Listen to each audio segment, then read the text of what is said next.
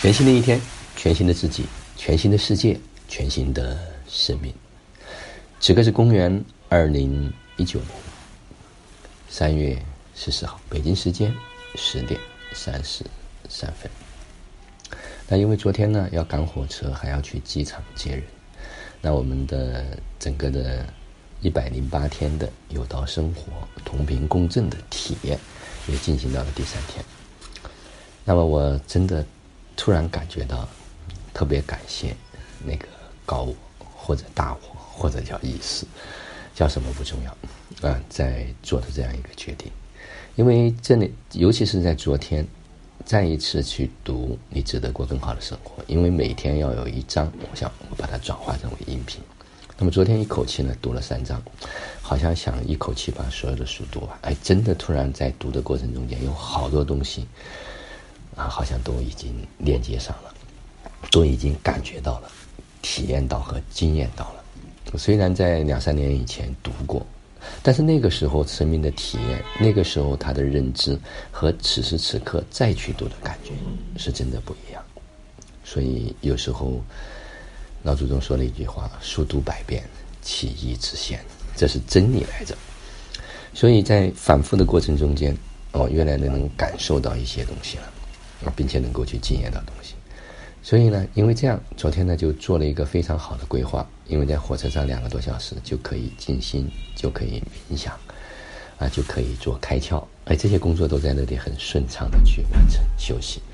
那么在其他的时间，就可以把我们的早上起来就可以把站桩这些就是固定的工作把它完成掉。这样的感受呢，就是说时间。因为昨天也有人在跟我探讨说：“哎呀，好像觉得时间不够用。实际上不存在够用和不够用的东西，就是我们怎么样有一种意识、有计划的，啊，能够见缝插针的去把这些事情把它完成。比如说在坐车的过程中间，每天总是会有很多用不上的时间，我们可以拿来听听音频。就像我自己昨天在去机场的路上，就反复的一直在做。”这个流程的工具，那当然就是我是用啊听我自己音频的这样一种方式，啊，不停的、反复的一直在那个地方去做，那种感觉也特别特别的美好。所以时间是可以挤出来的。那另外呢，昨天有一个很特别的生命体验，啊，我觉得很有意思。昨天中午呢，因为是中午的火车，那在去到火车站呢是没准备吃饭。呃，因为上午要开会，开完会之后赶到火车站，结果一去那里显示说火车大概晚点半个多小时，那就有时间我就出来在火车站门口，啊，我想就是炒个菜，吃点饭。结果炒上来之后呢，那一盘子菜就特别大，正好旁边有一位大哥，他点了一个面还没下，我后来就说，我说这么大一个盘子，我就跟老板讲，我说你可不可以拿个碗？我说大哥，你看这一盘菜我也吃不完，嗯，放在这里也浪费掉了。我说要么呢就是。干一半走，人家大哥说好，我点了个面没点菜，实际上然后我们两个就开始去做一些攀谈，这没有任何其他的想法，实际上非常简单，就是因为怕他浪费掉了。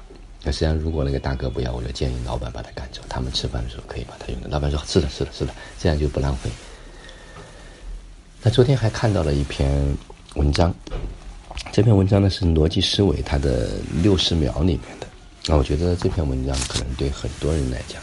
啊，他的这个表达会有一会收到一些东西。他说：“什么是才是真的爱好？”你说人为什么最好应该有一个爱好呢？最近我看到一个解释，说爱好最大的用途是你可以通过它培养自制力。比如你突然爱上了钢琴，表面上你是在上面浪费了很多时间和金钱，毕竟也没啥用。但是钢琴会成为对你的约束，你要练琴。要专注，要在那个圈子里往上攀登。所以，当钢琴真的成为你的爱好的时候，你会有一项意外的收获，就是你成了一个有自制力的人。这会实质性的影响你的其他事业，帮助你重塑自我。这个观点很有意思，它也能帮我们判断一下什么才是一项真爱好。比如有人说，我的爱好就是电影和音乐。如果你没事就刷个片儿，戴个耳机，这不是爱好。这是消遣，爱好，它不是你生命之外的东西，而是你费了多少力气把它变成你生命之内的东西。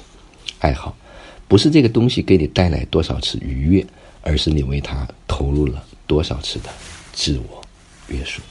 你看，很多时候我们的理解，以及我们对这件事儿发生它背后所赋予我们的意义，啊，有不同的解读和解释。所以，就像一个人，他要想获得自由，他就必须先高度的自律。好了，今天的分享就到这里。